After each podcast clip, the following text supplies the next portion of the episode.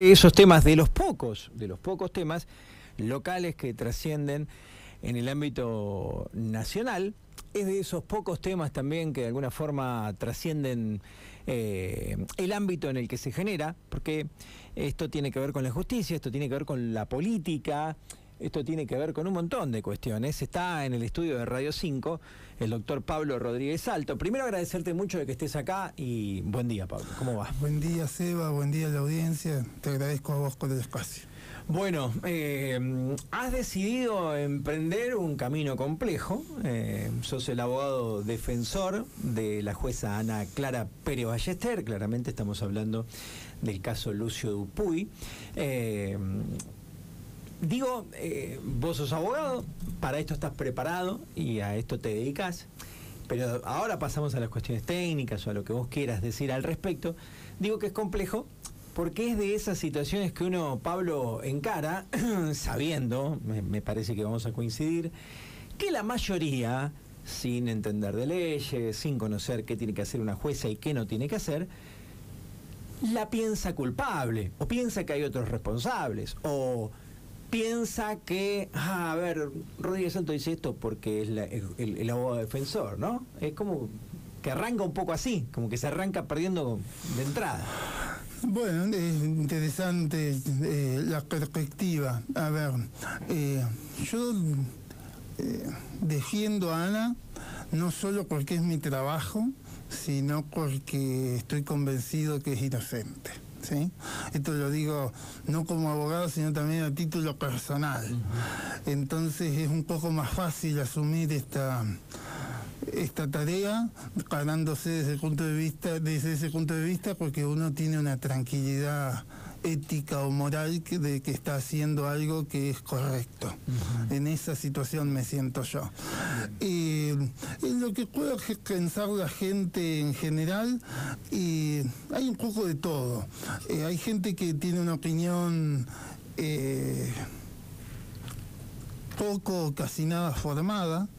Mucha gente lee títulos y no lee el resto de la noticia o lee títulos y copetes, eh, mucho menos pruebas o expedientes o hechos. La mayoría. Eh, a mí, nosotros le vamos a contar a nivel eh, difusión, pues, entre otras cosas porque estoy acá, tratar de explicar de manera sencilla qué es lo que la jueza hizo y es más fácil también el lenguaje oral, lo bueno que, te da la radio, en el sentido de la gente por ahí escuchando, yo tratando de, bajar las cosas a poco tecnicismo para que la gente pueda conocer de primera mano eh, qué es lo que hay dentro del expediente, porque es cierto lo que vos decís que cuando ocurre una tragedia semejante que afecta a un niño de tan pronta edad en una situación de indefensión y que tuvo que sufrir eh, no solo el, el, hecho por el cual falleció, sino que yo me animo a decir casi que tortura antes. Entonces, semejante situación nos revuelve las tripas como seres humanos y a partir de ahí vos querés ver que es algo que te choca en la mente de esto no tendría que haber pasado. Entonces, como no tendría que haber pasado porque no lo podés soportar mentalmente que una cosa así haya sucedido, vos buscas responsables de que haya ocurrido. ¿sí? Hay dos responsables que ya las conocemos, aunque no con sentencia firme, pero por lo menos con sentencia de primera instancia que las declaró culpables, que son... Perdón, eh, eh, ¿va a ser perpetua por lo que es? tenemos hasta acá o no es tan así, no es que che, esta, este, eh, a ver, son culpables de esto, cuando se lea la sentencia va a ser perpetua o no. Yo creo que sí. Bien. Está bien, pero hay posibilidades de que no. No, es muy poco probable que no le den perfecto. Creo. Aproveché un poco la, el, abogado presente acá. Seguí con lo tuyo. No, eh, lo que te decía es, esas dos responsables del hecho, o sea, las que lo cometieron, pero después uno tiende a decir cómo llegaron a hacerlo. Y es ahí donde sale a tratar de explicarse y a buscar eh, responsables o culpables más allá de la gente que cometió semejante acto brutal y aberrante. Y entonces parados en ese o sobre esa tragedia, cualquier cosa que hubiera podido, según la imaginación que nos ponemos, evitar ese resultado, la gente tiende a tirarle responsabilidad.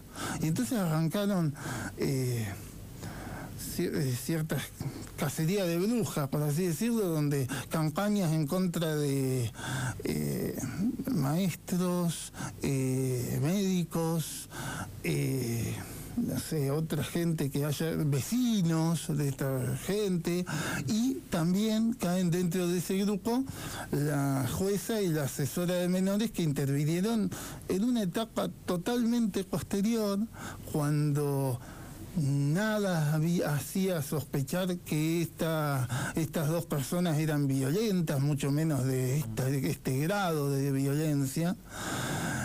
Y la verdad es que vos no podés pensar la conducta o, lo que hizo esa gente, esas, me, estoy refiriendo con esto a la actuación del Poder Judicial, no lo podés pensar eh, con el diario del lunes o sabiendo el desenlace fatal. Vos te tenés que parar en el momento que esa gente tuvo que tomar la decisión, porque nadie es adivino y estamos todos creo que seguros de que si vos sabés, si alguien te dice, che Seba, si vos movés este vaso para acá, mañana se muere un tipo. Vos no lo vas a hacer. Entonces, eh, desde ese punto de vista cualquiera lo, sabe. Pero el tema es cuando vos no tenés esa información y tenés que tomar una decisión en base a la poca información que tenés. Eh, a ver, ¿vos crees igualmente que sí hay otros responsables? Vos hablas de casa de brujas en las escuelas. Eh, hoy escuchaba a Guerrero que decía, yo a las escuelas las pongo en un paréntesis porque cuando eh, lo lastimaban, cuando golpeaban a Lucio, no lo mandaban a la escuela. Ahora, nadie, indudablemente nadie vio nada en dos años, eh, Pablo. Vos, digamos, vos lo, dijiste recién, hubo casi hasta una tortura para, para este chiquito. ¿Vos crees que hubo otros responsables o no? Directamente no. Para, ¿no? Yo no, no es eso. Yo no puedo decir o, sostener eh, una creencia sin conocer en detalle lo que ocurrió a partir de febrero de 2021, que es cuando aparentemente empezaron con, con las golpizas. Eh, yo no me animo a decir nada al respecto porque uno tiene que conocer los hechos. Puedo coincidir con Mario Guerrido en que es cierto, se lee en los chats que ellas tenían el cuidado perverso de que sabiendo que alguien podía ver las marcas, escondían el chiquito. Eh, entonces, por ahí no lo vio, no lo vieron en, la escuela. Y a ver, luego de que se fue Lucio a, a Santa Rosa, también tuvo contacto con otra gente, además de la pareja, que es con familiares. Y los familiares, en el contacto que tuvieron, tampoco vieron signos de violencia. Y esa gente es insospechada de que se hubiera visto algo. Familia materna, familia de los dos lados, materna. De los dos lados. Entonces, eh, ¿qué vamos a pensar? ¿Que ellos vieron algo y se hicieron los que no veían? No, no vieron. Pablo, desde el día uno, la familia Dupuy, principalmente Ramón Dupuy, mm, eh, pide la cabeza de Ana Clara Pérez Ballester. Eh, ¿qué, reflexionas es al respecto? En primer lugar, eh, comprendo que desde el enorme dolor eh, uno pueda pretender o, decir cosas que, vayan más allá de, de una argumentación eh, racional o, lógica yo no, le caigo al abuelo ni al resto de la familia en sus pedidos o en sus dichos, porque hay que estar en sus zapatos para comprender que por ahí digan cosas que no correspondan. y creo que está equivocado. Eso sí, lo tengo que decir. Creo que está equivocado pero eh, lo comprendo desde lo humano en su gran dolor. Bien. Un jury de enjuiciamiento, para que nos expliques a mí o a la gente más que nada, yo puedo leer una definición que es una. Mm, se va a analizar si, si Pérez Ballester puede seguir o no en su cargo, básicamente, si tiene responsabilidades o no. Correcto, el jury es un. se tiende a resolver si el juez, en este caso, cometió o no mal desempeño del cargo mm. y es blanco o negro. Si hay mal desempeño reiterado, que es la causal, te echan y si no, te dejan de cargo. Eh, ¿Qué opinión tiene la jueza o qué opinión tenés vos del pedido del, bloque del PJ principalmente? Ellos dicen que esperaron hasta la sentencia. Otros dicen, che, que tarde, que fue otro. Otros dicen que mm, se utiliza políticamente. yo te voy a decir eh, técnicamente o algunas impresiones técnicas. Eh, el dictado de la sentencia penal no es un requisito para el jury. Y tal es así que hoy no hay sentencia penal firme y el jury está pedido. Claro. O sea, no es un requisito. Se podría, si querían pedirlo antes, cualquiera lo podría haber pedido antes, ¿eh? Cualquiera. Entonces, eh, sobre el pedido que hizo el, el Partido Justicialista, eh, sobre todo leyendo el comunicado, yo creo que de una manera errada pero bueno, de una racionalidad hoy proselitista, porque estamos dentro de una eh, dentro de una campaña electoral. Creo que los motivos son proselitistas en los dos pedidos. Tanto el de propuesta federal como el peronismo. Por supuesto. Es por las elecciones que se avecinan. hay una gente que eh, es un caso muy resonante y hay un reclamo de que haga un juicio político. Ningún diputado quiere quedar eh, mojado en una situación de decir yo la estoy cubriendo. a lo sumo agarra y dice pido el jury y después que vean los que la tengan que juzgar. Entonces, veo una situación ahí de despegue. En el caso del, Partido Justicialista, me pareció un poco eh, prolijo el hecho de sacar un comunicado de prensa uniforme y decir que eh, iban a manejar la situación después de manera, o sea, la situación de comunicación de manera unificada. O sea, yo entiendo que dentro del error que creo que es pedir un jury por motivaciones proselitistas, hay un atisbo de respeto por la institucionalidad.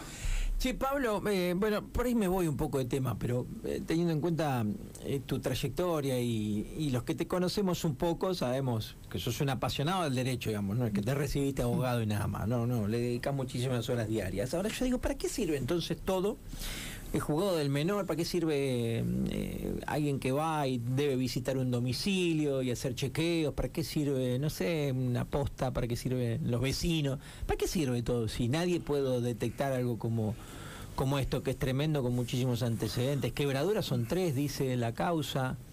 Digamos, falla todo acá. A ver, eh, la respuesta más fácil que te puedo dar es existe policía y siguen ocurriendo robos y asesinatos. O sea, no nadie puede pretender que eh, eh, la actividad estatal de tratar de controlar que no ocurran delitos o tratar de hacer las cosas bien respecto de los menores o de, en salud o lo que sea, evite el 100% de los resultados porque eso es imposible. ¿Para qué sirven? Para que en los casos donde hay los elementos suficientes, se eviten resultados trágicos. En este caso en particular, no había elementos como para hacer algo distinto. O sea, por eso yo digo que la justicia no falló acá. Dadas las circunstancias que tenía, que eran, nadie había hecho absolutamente ninguna denuncia o manifestación de que la madre o la pareja eran violentas, ¿sí? No era nada. En el expediente no existe, esto lo quiero dejar muy bien claro. en su momento se va a conocer los pormenores de los expedientes o calculo que se van a dar a publicidad su contenido, pero no había nada, nadie dijo nada, ningún familiar. Y no digo que fuera una omisión culpable, no lo hicieron porque no lo sabían eh, juntan firmas para destituir a la jueza eh, que otorgó la tenencia a la madre. Esto es Crónica TV ahora, en este momento. Lo que te pregunto es, ¿esto existe? ¿Es una posibilidad que se junten firmas? Y lo otro que te quiero preguntar, ¿cómo vive Ana Clara Pérez Ballester todo esto? La primera pregunta es comparable a que yo ponga una mesa fuera de mi estudio pidiendo el cierre de Radio 5 o la clausura del programa de Seba Castro porque no me gusta lo que dice. Como poder se puede hacer pero no tiene mucha validez. Y lo segundo, cómo, eh, no te preocupes, no lo voy a hacer. Por favor. Eh, pero digo, eh, ¿cómo vive Ana Clara? Ana Clara ya desde hace un año, o sea, desde noviembre, un año y algo, desde noviembre de 2021 que comenzó a sufrir un hostigamiento grave, con recibiendo mensajes y mails de todo tipo donde la acusan eh, de asesina, le piden que se suicide, eh, de cosas grosas, está muy mal.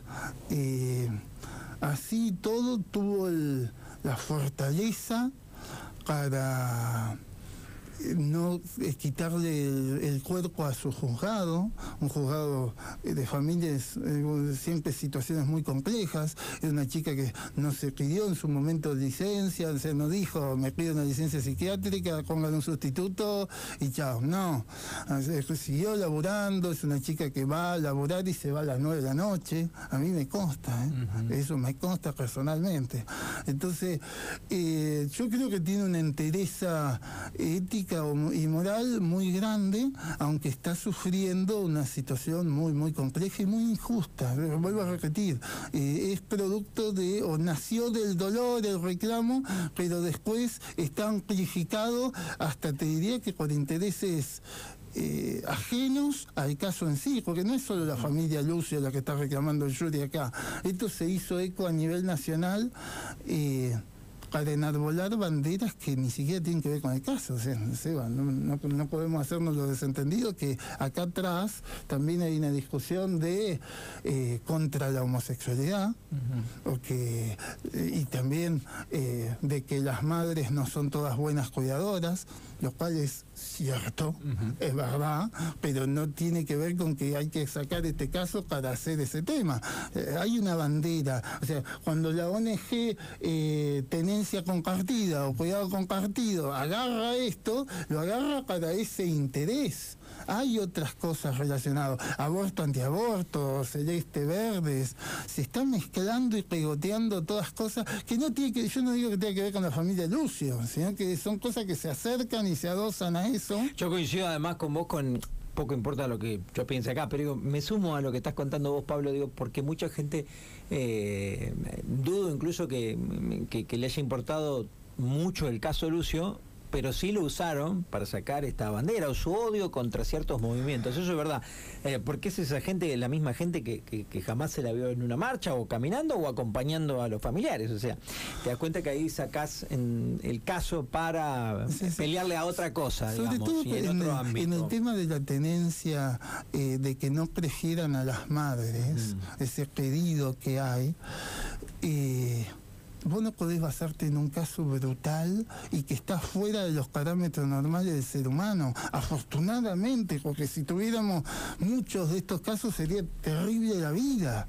Entonces, no podés eh, agarrar esta bandera y decir, mirá, eh, desde ahora en más, fíjate bien lo que vas a hacer para resolver la tenencia porque no queremos que ocurra otro Lucio.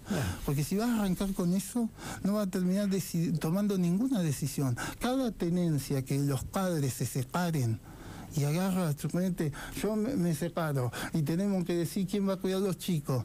Y tenemos que hacer un montón de cosas. En vez de poder respetar cómo nos ponemos de acuerdo entre los padres, el sistema separa. la supervisión de todas las tenencias decididas judicialmente es algo imposible de hacer no es materialmente posible. El Estado no puede estar en todos lados como no puede haber un policía en cada vereda. Es así. O sea, uno trata de evitar lo grande, manejar los recursos de manera estratégica.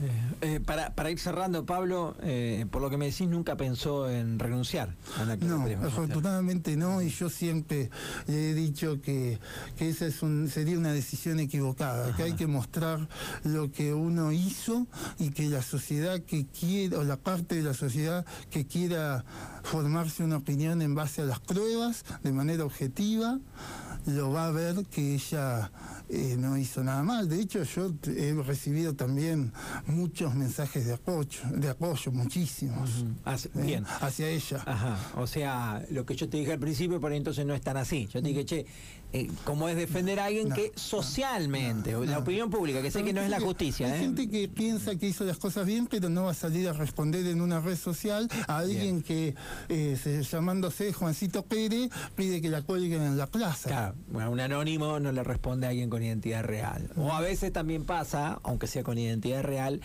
que muchas veces en estos casos tan sensibles eh, solamente escribe quien ataca. ¿no? Eh, vos el odio no lo respondés porque es irracional. No se puede razonar con el odio. Eh, ¿Cómo crees que termina esta historia con Ana Clara Pérez Ballester, entre comillas, inocente? Sí, por supuesto. No tengo ninguna duda. Yo no. Desde el punto de vista jurídico, no tengo ninguna duda, ¿eh? Ninguna. Esto tiene una sola solución, que es decir, Ana, no hiciste nada mal.